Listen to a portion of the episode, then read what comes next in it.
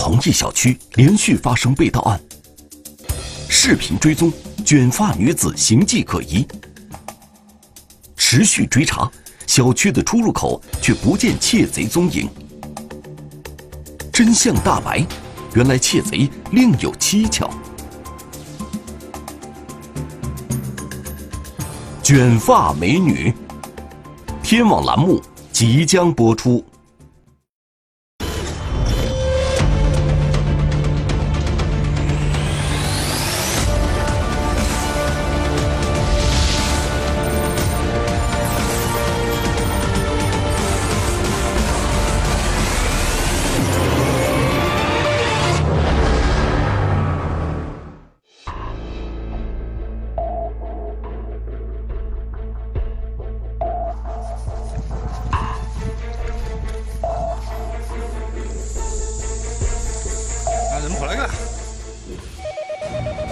你好，张明安，林警长。世纪花园昨天晚上家里面被人盗窃了。他是以什么方式进入你家的？是破门？是啊，是啊，警察。这个是违章。呃，我这边讲的就是世纪花园报电话到幺零幺这个保护小区的。幺零十八号接线，年轻家。呃，我家失窃了。山东区四季花园。啊，报警了，那个我们世纪花园这个把那东南边偷的。好，我要报警。我家是在那个世纪花园一百零五栋。这个有小偷到了世纪花园，昨天有小偷到我家来。世纪花园小区，呃，下半夜有人到家里面来偷偷东西。哎，喂，世纪花园，昨天晚上有人入室了，什么东西被偷啊？经济，全部被偷了。全部是一样不是？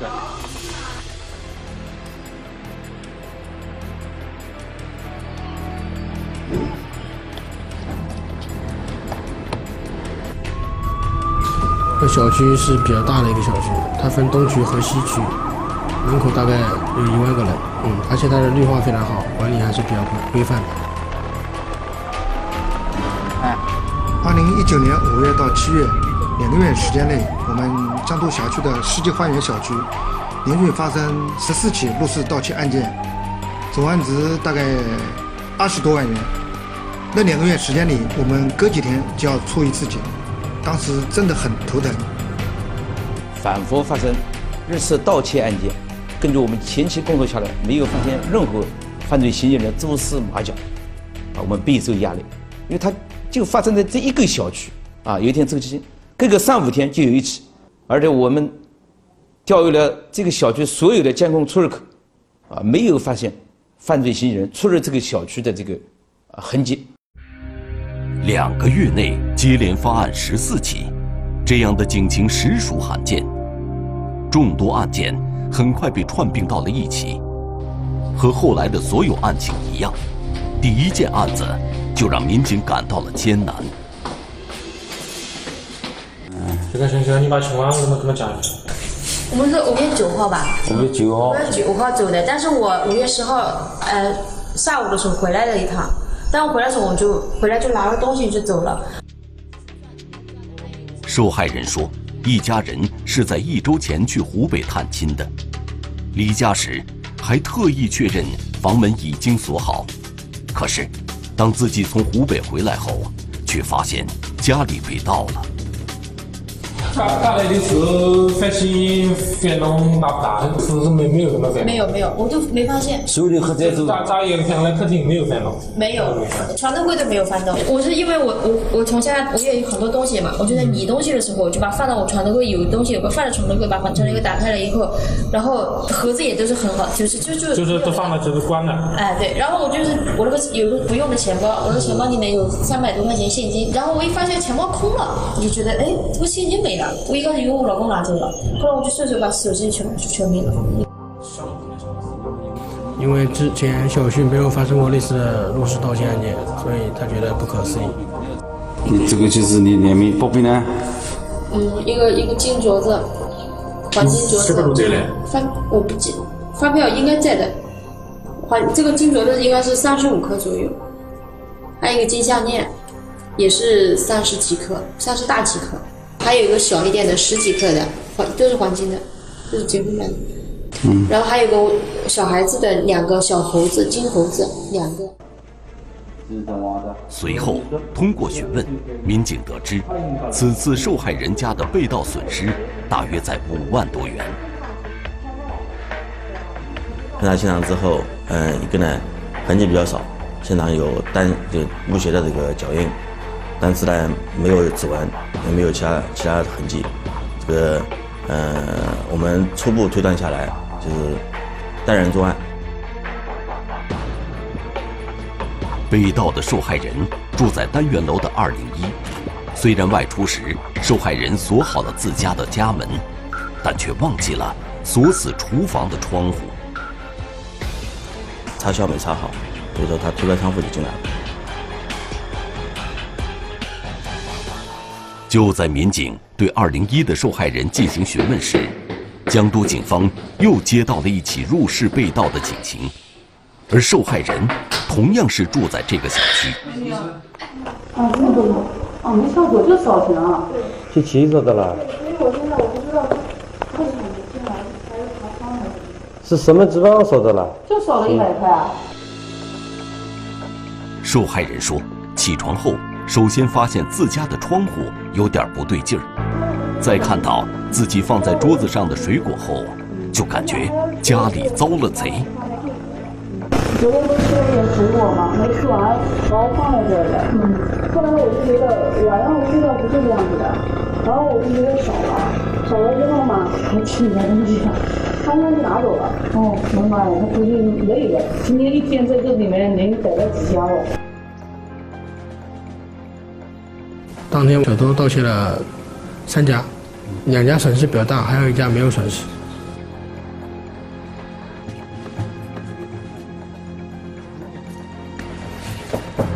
我看着，你好，你好，哎你好。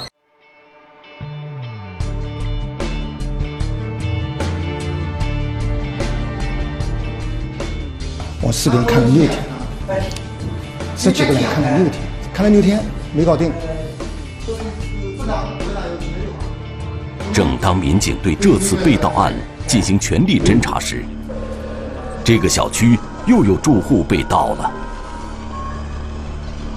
通过我们现场勘查、分析以后，他是同一个人作案。这个当天他晚上吧，他因为看看电视剧，看到将近十二点，大概在一点钟，听到家里这个二楼的木地板发出声音，因为他家木地板他知道的，就是只有人踩上去才有声音。他他要是没发现你要，是发现了。他发现了。他也发现了。啊，他能吃的嘞，吃的就让他就非常的就得。然后他就和老跟老公一起下来，同时也大声叫谁呀谁呀，然后发现声音从那个二楼厨房的窗户有人跳下去。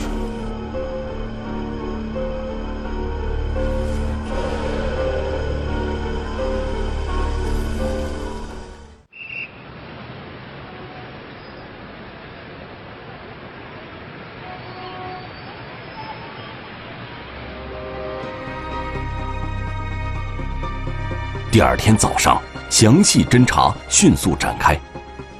民警以受害人家为中心，对周边的视频监控进行了摸排调取。哪个被偷的了？那个这边第二个，就这个哎，哦，第二个，第二个。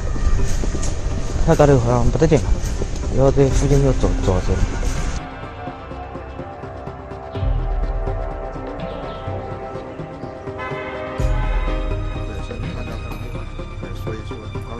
这边这边一个一个这个一个监控，这边。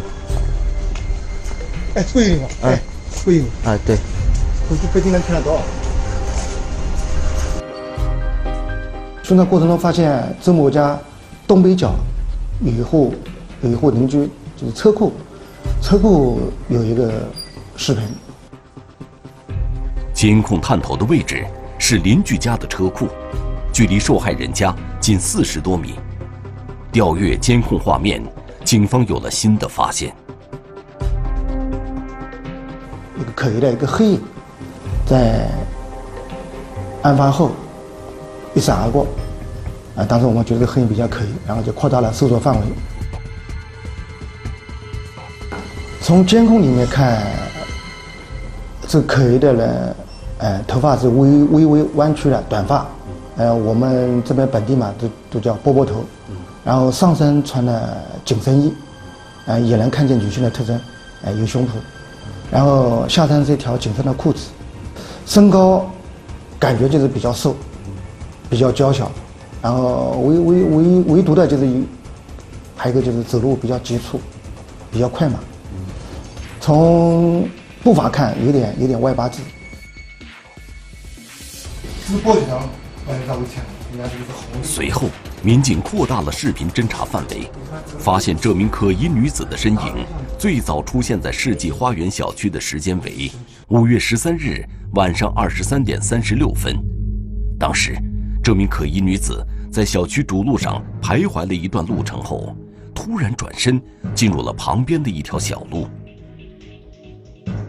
出现这个地方，那有可能是在寻找寻找目标吧。虽然民警发现的这名卷发女子非常可疑，可是一个疑问却始终萦绕在办案民警们心中。从他选择的这个盗窃的这个对象呢，包括攀爬日式的手段，攀爬的能力也比较强。这个我们当时分析呢，应该他是一个男性作案。通过串并，民警们还发现，被盗的住户大多住在小区的二楼，而二楼距地面的高度有三米多。同时，窃贼都是通过攀爬入室行窃的，所以，民警认为这样的手段并不是一般女性能够完成的。一直就认为他是肯定是个男性在作案，不可能是个女性在作案。这警察不是双沟派出所的经理吗？是的，等于我看经理。之后，民警对这名女子的行走路线进行了持续追踪，发现了另一情况。我们就发现这个女子，这个可疑的女子啊，她还在现场逗留。按照常理来讲，这个嫌疑人作案以后肯定要逃离现场，尤其是被失主发现了，应该逃得越快越好，越远越好。所以我们就把。这个波波头女子暂时先放在了一边。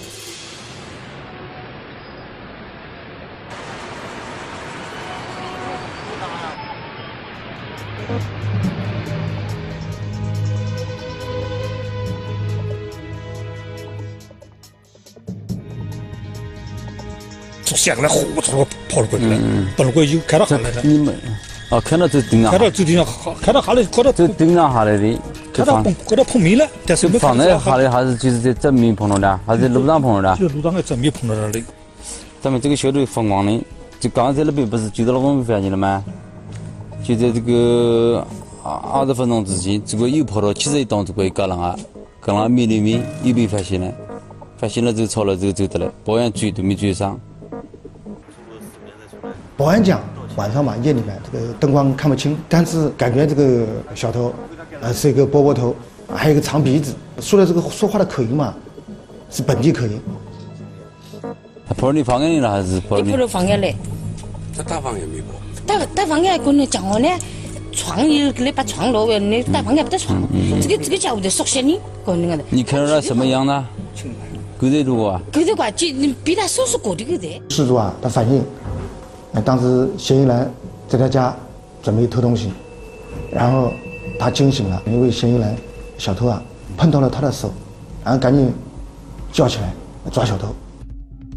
受害人还向警方反映，这名窃贼身形较瘦、长鼻子，戴着面具进入的他家。随后，民警在小区进行了排查，当晚没有再发现窃贼的踪迹。你好，你好，我是龚小飞。哦，好。最近还有吗？这个案件嘛，有后来我们又走访了嘛，又发生了好几起，好几起，好几起。我们同样的方法嘛，就是进入现场，然后附近的这个通道，然后附近的路口，哎，当然都是小区内部的。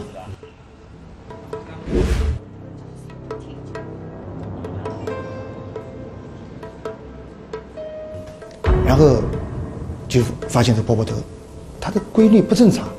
它不像这个这个一个正常的，就是正常人家比如到什么地方办个事情应该直线，如果散步的话应该也是一个圆圈还是打圈怎么样？它的这个轨迹嘛，一会儿出在东南角，一会儿出在东北角，一会儿出在出现在中间。经过比对，民警发现这一次画面中出现的卷发女人，还是之前被警方排除的那名女子。背着红色的包，然后波波头，然后紧身的裤子，紧身的裤子，和我们这个第一次案件现场附近发现的，包括这个第二次的，哎，基本基本就是同一个人。当时发现了是一个女的，没有把她作为一个就是认为她是犯罪分子。可是，这名女子的一个举动，引起了办案民警们的警觉。呃，是玻璃箱。你当时就这个人？哎，对。正常不光，正常。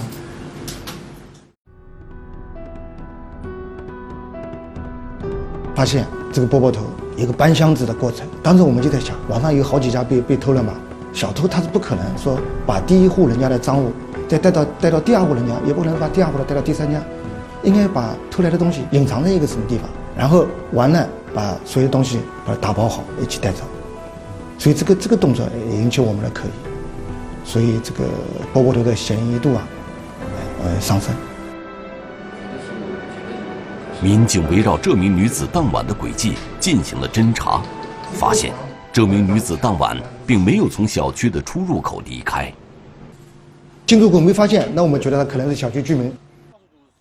不久，小区物业人员向民警反映，一位小区居民很符合警方正在寻找的目标。这个人他一个人独居，一个人独居，嗯，当时住在住在八楼，住在独居。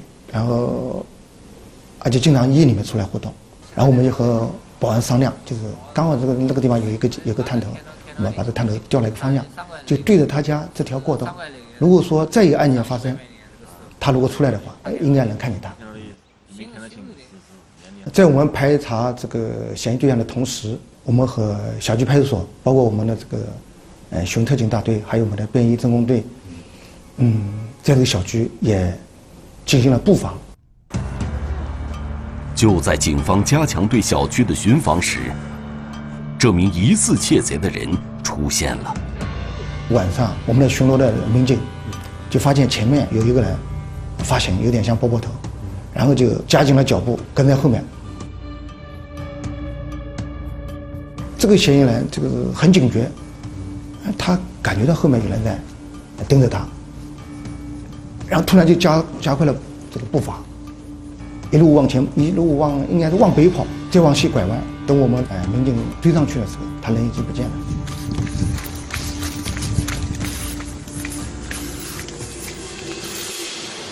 通过回看小区监控，民警发现物业人员反映的可疑对象当晚并没有离家外出，发现他没有出来，就是没有出门作案，我们就排除了他的嫌疑人。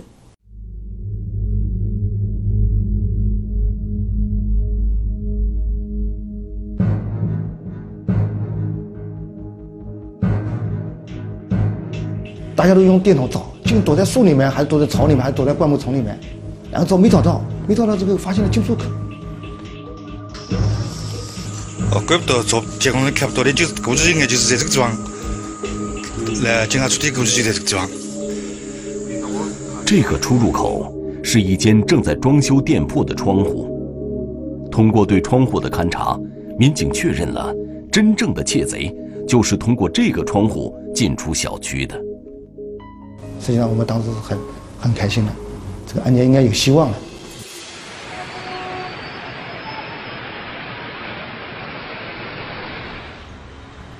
民警立即以窃贼进出小区的店铺为中心，向外围进行了走访和监控调取。很快，民警在距离不远的药店有了新的发现，就发现嫌疑人就是案发的当晚八九点就进入小区了。通过扩大排查范围，最终在距离被盗小区两公里外的一个监控里，民警有了重大发现。然后我们就顺着这个时间往前推，来回溯他的轨迹，呃，视频来调阅，来回溯他的轨迹，呃，发现他从南边过来，一直往南，一直往南，我们继续往南推，推推进到他从小树林里出来的。我们视频，呃。往前往后再推移，然后发现这个波波头在凌晨啊，大概四点多进入了这个小树林。二十八分钟以后，呃，这个时间我记得很清楚，然后出来一个男的，穿着个迷彩服，背着双肩包，还，戴个眼镜。一个男的，如果说早上五点钟出来，他应该精神是很饱满的，走路也不可能没力气。但是我们发现这个男的，他走路耷拉着头，步伐呃有点有点乱，就好像没力气。啊，这个特征我们感觉就是符合比较符合这个嫌疑人的特征。民警立即对小树林周边的住户进行了走访摸排，确认了之前进出小树林的男女都不是附近的居民。不错不错不错不错。小树林里面，哎，还有一块开阔的地，比较符合这种乔装打扮，哎，我们就想他可能就是同一个人。在我们在视频工作的同时啊，我们这个我们的这个侦查民警也在，哎，继续深入的走访、回访。然后有一户被盗的居民，他讲他家里的监控捕捉到，哎，嫌疑人换装的视频。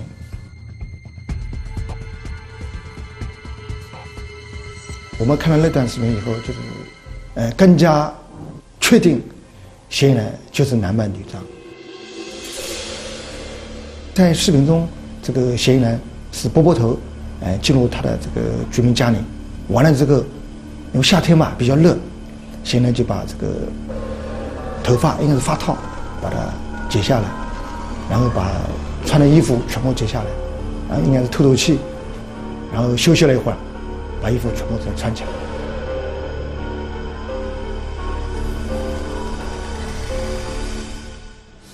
在这段监控中，民警还确认了窃贼身上的一处明显的特征。他的发型有一个这个，像发际线那里，就是有个鬓角那里一个 N N 这个形状的这个这个特征。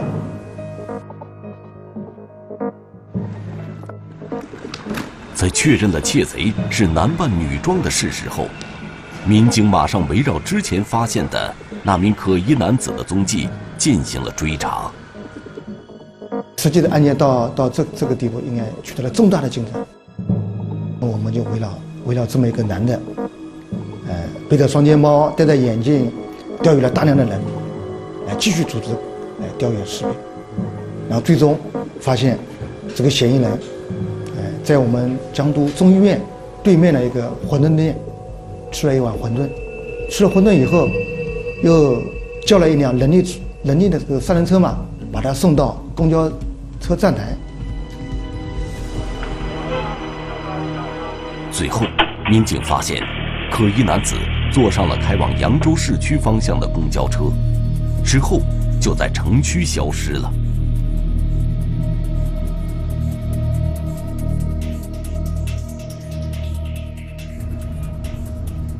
发现他消失在城中村以后，因为毕竟在扬州嘛，我们对那边地形也不是很熟悉，我们也请求就是我们这个扬州邗江区公安局，呃，刑警大队来帮忙。把所有的路都看好，好，好啊，行行，好，快到了，好好好。这个地点是在这个邗邗江区，就是一个呃市也是市中心嘛，但是它那个地方比较复杂，全是自建民房。通过这个情报特征，通过作案规律，啊，很快我就锁定了这个嫌疑人。在当地民警的协助下，办案民警最终确认了此人是一名杨姓男子。通过比对，警方确认了杨某正是世纪花园小区盗窃案的犯罪嫌疑人。当时我们第一次到他家的时候，发现他不在家。但是我们这个结合我们的工作，我们我们我们分析，就是说我们没有这个呃惊动嫌疑人，嫌疑人应该不知道我们已经确确认他了，并来抓捕他，所以说我们决定守株待兔。经过蹲守，杨某最终被警方成功抓获。之后，杨某也承认了自己的犯罪事实。他没有经济收入。每天是这个打麻将，打麻将输很多钱。根据他的交代，他应该说呢，这个对这个小区应该事先进行了这个观察。呃，他这个小区符合的两个特点：一个，这个小区住居住的人是经济条件相对好一点；第二个，这个小区的这个绿化比较好，便于他便于他藏匿。两个多月的不懈努力，江苏江都警方最终成功侦破了系列入室盗窃案，追回损失十多万元。目前，犯罪嫌疑人杨某因涉嫌入室盗窃罪，已被江苏省扬州市江都区人民检察院提起公诉。如果谈警示意义的话，我个人认为呢，有几点啊，呃，几点就是说这个，现在我们很多规范的小区啊，就是说这个，呃，都没有安防设施，就是说这个导致呢小偷，呃，一旦进入小区作案之后呢，很方便。第二点呢，就是说我们的智能安防呢，呃，这个还要进一步加强。